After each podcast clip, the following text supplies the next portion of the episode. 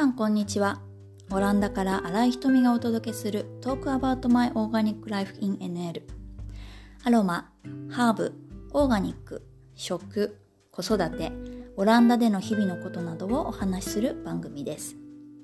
なるべくナチュラルに有機的な暮らしを模索したい。そんなあなたと情報共有ができたらなと思っています。アロマ精油の解説お家での植物を使ったホームケアの話。日々の雑談を中心に不定期にお届けしています。はいということで、えー、と始まりました。3回目の録音ですね。えーと、今日は、えー、フリートークということで、えーとまあ、最近の近況だったりとかあとは今オランダでやっぱり猛威を振るっている、まあ、コロナウイルスのあの、まあ、規制の話なんかもしていきたいなと思っています。ねあのフリートークをちょこちょこ挟んでいったら楽しいなと思ってあの人生ネタだらけみたいな感じではあるので本当はね一つ一つちゃんとねブログ記事にあげたりとかすればいいんですけどなかなかそれもこう面倒だったりとかしてあのまあね忙しくはしてるんですけどそうですねあのコロナウイルス？うん。もう疲れましたねなんかね。夏の間すごい落ち着いてたんですよね。なんかあの忘れるコロナウイルス騒ぎを忘れる日があるくらい夏の間割となんか平和に過ごしてたと思うんですけど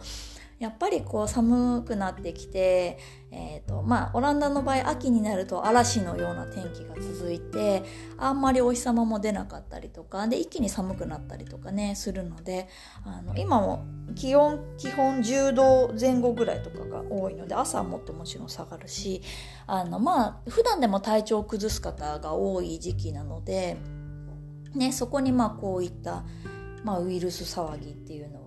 ねなかなか答えますよね。であの、まあ、1日に1万人ぐらいのこう陽性者が、まあ、出るようになって、えーと、ロックダウン、まあ、部分的なロックダウンですねがちょっとどんどんこう毎回回を追うごとに厳しくなっているみたいな感じであったりします。えーとまあ、冬ですね、えーとコロナウイルスがオランダに入ってきたっていう時からそれ第1波でなんか今第2波っていうよりも、えーと、ニュースなんかを見ていると,、えーと、コロナ津波って書いてありますね。あのもう津波のように本当こうでもグラフを見ると面白いように本当津波みたいにこうグワーってあの押し寄せてるようなイメージではありますけれどもでまああの PCR 検査が割と気軽にできるのでまあその辺でもちろんあのね陽性の人が増えてるっていう部分は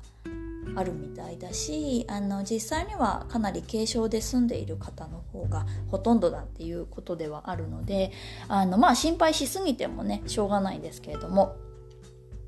でまた、えーと、そう最近すごい規制が厳しくなって、えーと、とプールとか美術館とかあと図書館とかあとコンサートホールなんかももう今閉鎖になってますね。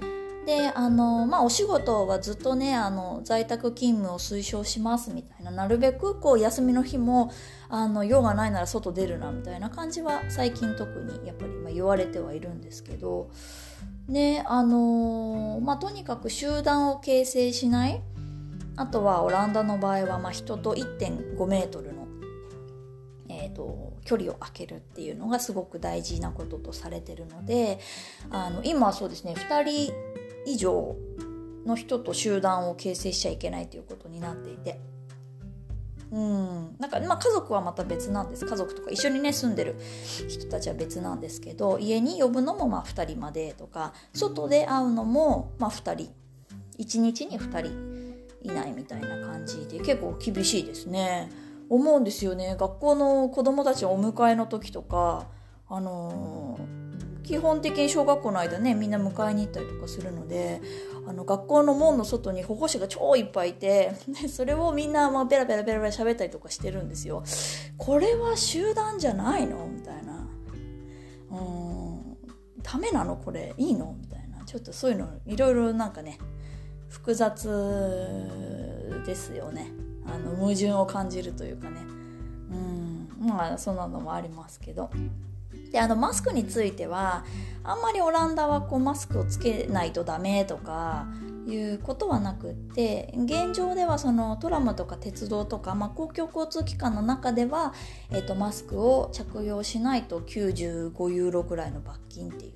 まあ、話はあるんですけどあのそれ以外の場所では、まあ、強く推奨する特に室内公共の室内では、えーと、マスクを着用することを強く推奨するぐらいであの具体的な法整備はまだ完了してないので、まあ、強制義務はないですね。うん、なのでお店のねスーパーの店員さんとかもマスクしてなかったりとかするしあのあとこの前見たのはマスクしてんだけどなんかねマスクを外してくしゃみしてる人がいてこれちょっと違うよなと思いながらね、まああのまあ、みんなもちろん慣れないことなのでうんつけたくないっていう人もいるしあとはねあのつけてもこう、まあ、本来の使い方ができない人もいるしうんですね。まあ私はあの幸いというか友達からあの送ってもらったり家族からとか送ってもらったマスクなんかがあるのでまああの混んでるお店に入る時なんかは一応してるし、まあ、持ち歩くようになりましたね。うん。で子どもたちはつける必要がないので、えっと、13歳以上かな？は、えっと、学校の中とかでも授業が始まるまでの、えっと、廊下とかカンティーンとかそういうところでの行き来はマスクをしなきゃいけないとか、うん、で13歳よりも小さな子どもたちに関してはマスクの着用義務は一切ないのであの、まあ、子どもたちは何もつけることなく生活してますね。はいこのままねどうなることやら無事にクリスマスを迎えてね新しい年を迎えることができたらいいなと思うんですけれどもねどうしてもやっぱりこうなんとなくみんなまあねこの冬に向かっていく時期ってどうしても心が沈みがちだったりなんとなくイライラしがちだったりっていう人が増える時期なんですけどそれにこうね、このコロナ騒ぎっていうことでなんとなくやっぱり周り車を運転しててもあの他の車の運転の仕方がさらに荒かったりとかなんとなくやっぱりちょっとねあのあみんなやっぱ余裕ないんだなみたいな気持ちになったりとかはしますけれどもね少しでもやっぱりこんな状況の中でも楽しいことを見つけてなんか笑ってられる時間がね多かったらいいなっていうふうに、うん、思いますね。そう。であのー、まあじゃあ最近何をしてるかと。結構ね楽しいこといろいろ最近してましてあの私夏が苦手なんですね。あの体温調節が、まあ、とても苦手だったりしてまあ夏でかなりやっぱり体調がこう悪い？落ち込むというかうん。なんかねそんなのもあったり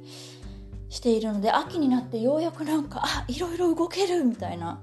自分に活力を感じるような、うん、まあ秋生まれっていうのもあるかもしれないですけどね。すごいねそんなのを感じていて。何してるかな？なんかすごいいろいろしてますよ。えっ、ー、とまず夏にできたシミ対策。あシミ対策でシミを消すために結構そうですね。あのー家でできるなんかセルフピーリングみたいにしてみたりとかちょっとスキンケアね、自分で作ってるんですけどスキンケアグッズの見直しをしてみたりとかそんなこともしてますし、えーと、あとは、えーと、アロマの、えーと、トリートメントですねあのトリートメントのまた、えー、とトレーニングに行ったりとかオンラインで受けたりとかもしてますね。えー、とこの前行ったのは、えー、とちょうどこうロックダウンというか、まあ、厳しくなる前だったんですけど、えっ、ー、とまあ、フランスのプロダクトのフェイシャルとあとはアイルベーダの、えーと、背中のマッサージですね。背中のトリートメント。あとはそういったまあ美容成分とか有効成分の、まあ、プロダクトの説明みたいな感じのトレーニングに丸2日間行っててすごいね楽しかったですね。なんか久しぶりにいろんなこうなんか友達たちとあのワイワイ一緒になんかねあのトリートメントのこうとかフェイシャルのこう交代してねあのモデルになり合いながらやったりとか、うん、楽しかったですとっても。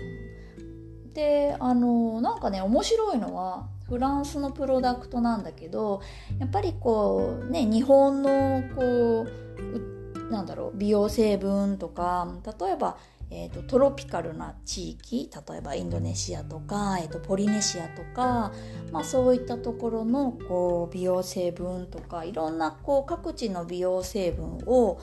まあ、あの取り入れて、まあ、いろんなラインでこうプロダクトを作ってる感じなんですけどこれがねなんかね日本の美容成分とか言って月桃と、まあ、月桃はねすごいいいいいんですけど月桃とえーと、昆布茶？あのいわゆる紅茶きのこってやつですね、えーとまあ、の発酵させたものだからお肌にとか。あとなんだっけ？えっ、ー、とね円樹っていう木？これもなんか英語名と学名が書いてあってまあ、絵が描いてあってなんだろうこれと思って調べたらなんか円樹って日本語だと出てきてなんだろう円樹まあ見たことあるっぽいけどみたいな。そんなのコスメに使うんだみたいな。やつとか。あと一番驚いたのが、えーと、千ヶ谷あのかやぶき屋根を作るあのかやですね。あの川沿いとかに雑草のようにバーって生えてる。あれね美容成分らしいんですよ。知らなかった。とかこんなしかも結構いいお値段がする美容成分っぽくて。で日本のすごいいい美容成分だっていうふうに紹介されていて。ねえ。皆さんあの血がやいいらしいですよ。ねそこら辺多分いっぱい生えてると思うので。うん。そうなのでこう分かんないですね。あ多分日本の中のそういったコスメではどれだけ使われてるのかわからないんですけど。ねで何のプレミアム感もないじゃないですか。例えばあの美容成分としてあのチガヤを配合していますって言ってもあああの雑草でしょみたいな日本だったらきっとそんなようななんかイメージしか持たないので何のプレミアム感もないと思うんですけどでもフランスとかヨーロッパに持ってくるとえ日本の美容成分でこういうのがあるらしいみたいに言ったらなんかちょっとねすごいプレミアムな感じがするんでしょうね。うんそれをまたこうなんか開発して、ね、化粧品原料としてまあヨーロッパに出している、ね、方たちがいると思うとすごいなと思ってちょっと感心したりしてました。あともう一個そうそうもう一個受けてるのはオンラインのトレーニングを受けていてそれはインドのプロダクトで、まあ、アイルベーダーをやっぱり学ぶような感じですね。うんとまあ、アビアンガとかメディテーションだったり、えーとまあ、動作の見分け方とかあとはまあヘッドマッサージフェイシャルボディトリートメントかな？うんみたいな感じでそれはまあオンラインなので自分のペースでまあえっ、ー、と受けることができるので時間がある時にちょこちょこ進めてるんですけどあのー、楽しいですねやっぱりね。うん。ただなんかなんだろうなんとなく自分で物足りなさみたいのがあるのは、まあ、こういったアジア圏のものアジア圏というかねインドとかのものを学んで、まあ、ヨーロッパの人から学んでいるということに対するなんか違和感があるのかなんかねパッションみたいなものが自分の中にちょっと足りないなと思ってね子育て落ち着いたら行きたいなスリランカとか勉強したいなとか思いながらまあねあの今はできることをしていくしかないですね。まあ現状ではねあのオランダの規制はそこまであの禁止にはなっていないので、えー、マンツーマンのものに関しては、えーとまあ、お家に出張になるかな、うん、やったりはしているような状態ではあります。あとはなんか制作系は結構いろいろやってるかな。梨で、えーと、咳止めのシロップ？喉の痛みとか咳を落ち着けるシロップを作ったりとかしていて、えっ、ー、と、そうですね。これはあの、オランダだとね、えっ、ー、と、クエーペーレンっていうのかな、えっ、ー、と、マルメロとかカリンみたいな仲間の、えっ、と、丸い黄色い、えっと梨があるんですけど、それはあのそのまま食べても全然美味しくなくって、えまあこっちの人もジャムにしたりとかシロップにしたりとかして使うんですけど、えーと、それがうちあの借りてる市民農園で採れたのをずっと放置 半月ぐらい放置してたのかな。うん、で、えーと、毎年それでなんかあちこちからね手に入ってもらったりとかすることが多いのでそれであの喉のお薬を作ってますね。で今年1回目に10月に作ったのは、えーと、アジアスーパーで売ってるえーと、なんか肺を潤して咳を鎮めるみたいなこう漢方ミックスみたいのがあって。それは大体その漢方ミックスを入れて、えーと、お肉なんかと一緒にグツグツ煮込んで漢方スープを作るやつなんですけどそれをベースにして、えーと、それと,、えー、とその梨ですね。梨を、えー、と皮ごとカットしたやつをスロークッカーで 1, 年いや 1, 1日ぐらいグツグツして、えー、とこうしたやつですね。結構ね喉あなんかちょっと喉変だなとか思った時にね結構効く聞いたのであの良かったんですけど。毎年なんかいろんな違うバージョンを作ってて喉に、まあ、いいと言われるもの。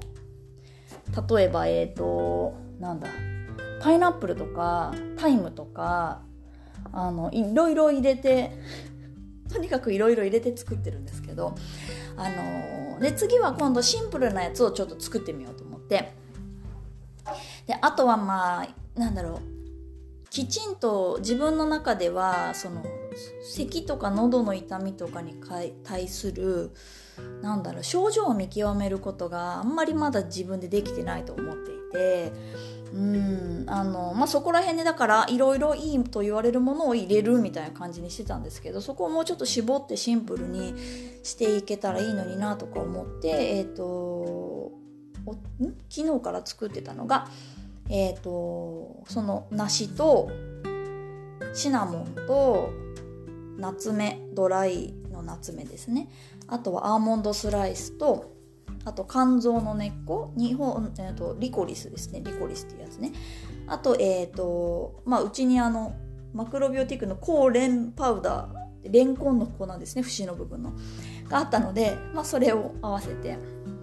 入れたんですけど生姜？うん。そう。それでただなんか生姜どうなのかな？乾いて冬オランダでの場合は秋冬はなんか喉が乾燥してあんまり痰とかも出ないのになんか咳が出るみたいなことが多いのでこれに生姜を入れたのはどうなのかなとか思いながら、まあ、まだちょっと分かんないんですけどあのとりあえず今日今回はそんな、えーと、ブレンドでやってみました。で、あのー、さっきちょうど腰終わったとこでで悪くなるのも嫌なので今ちょっと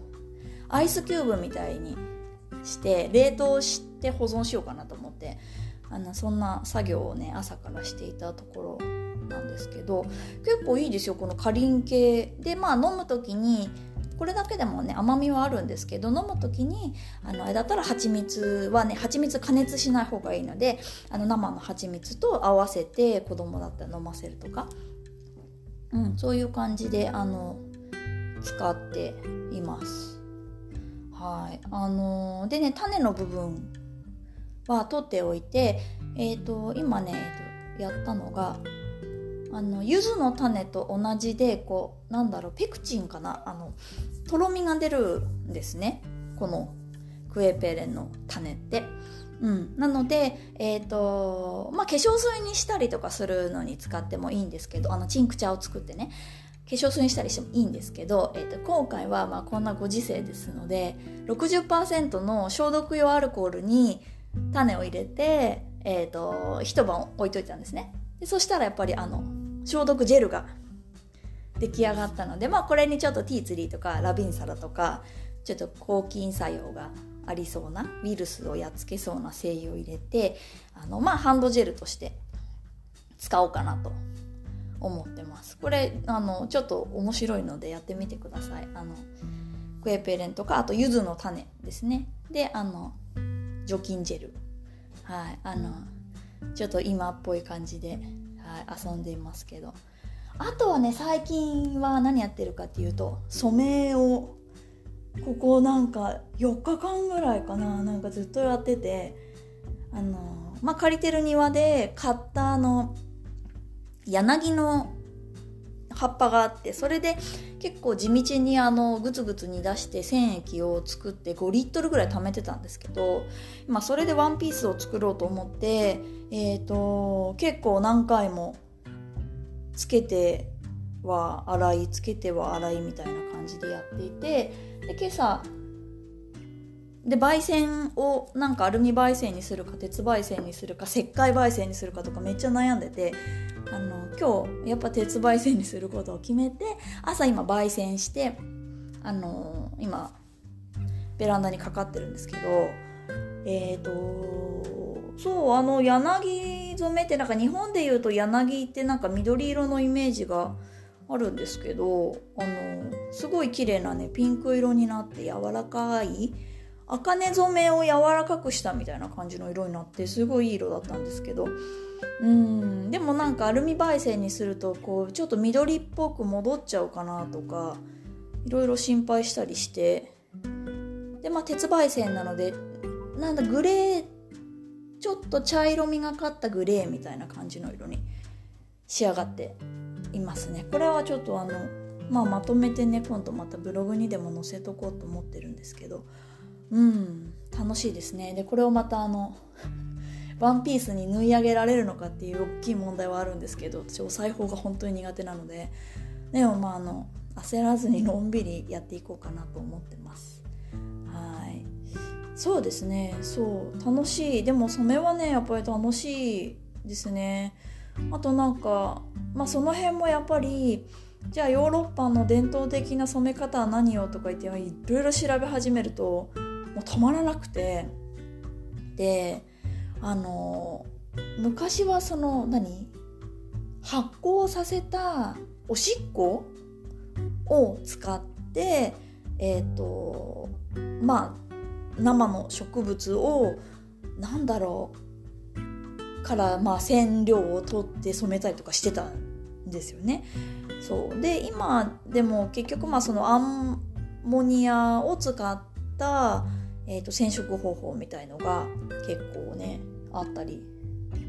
するみたいでもうねすっごい楽しいもう魔法みたいと思ってそれもちょっとやってみたいなとかあのいろいろ思ってます。もうなんか捨てるとこがないですね植物って。本当なんかいろいろ本当に暮らしの中で植物でできることってあるんだなと思ってうんなんかそういうのをやってるとすごい自分が生き生きしてくるし楽しいめっちゃ楽しいね。なのであのワンピースを縫うのも次は頑張っていきたいなと、はい、思っております。はい。ということで、えー、まあ普段のあのねアロマ解説とかよりも全然長くなりましたけれどもあのありがとうございます。お付き合いいただきまして。はい。また、えーとまあ、こちらの番組では、えー、皆さんとねシェアしたい植物にまつわることとか、うん、いろんなことをお話ししていきたいなと思っておりますのでどうぞよろしくお願いします。はい、では皆さんお元気でありがとうございました。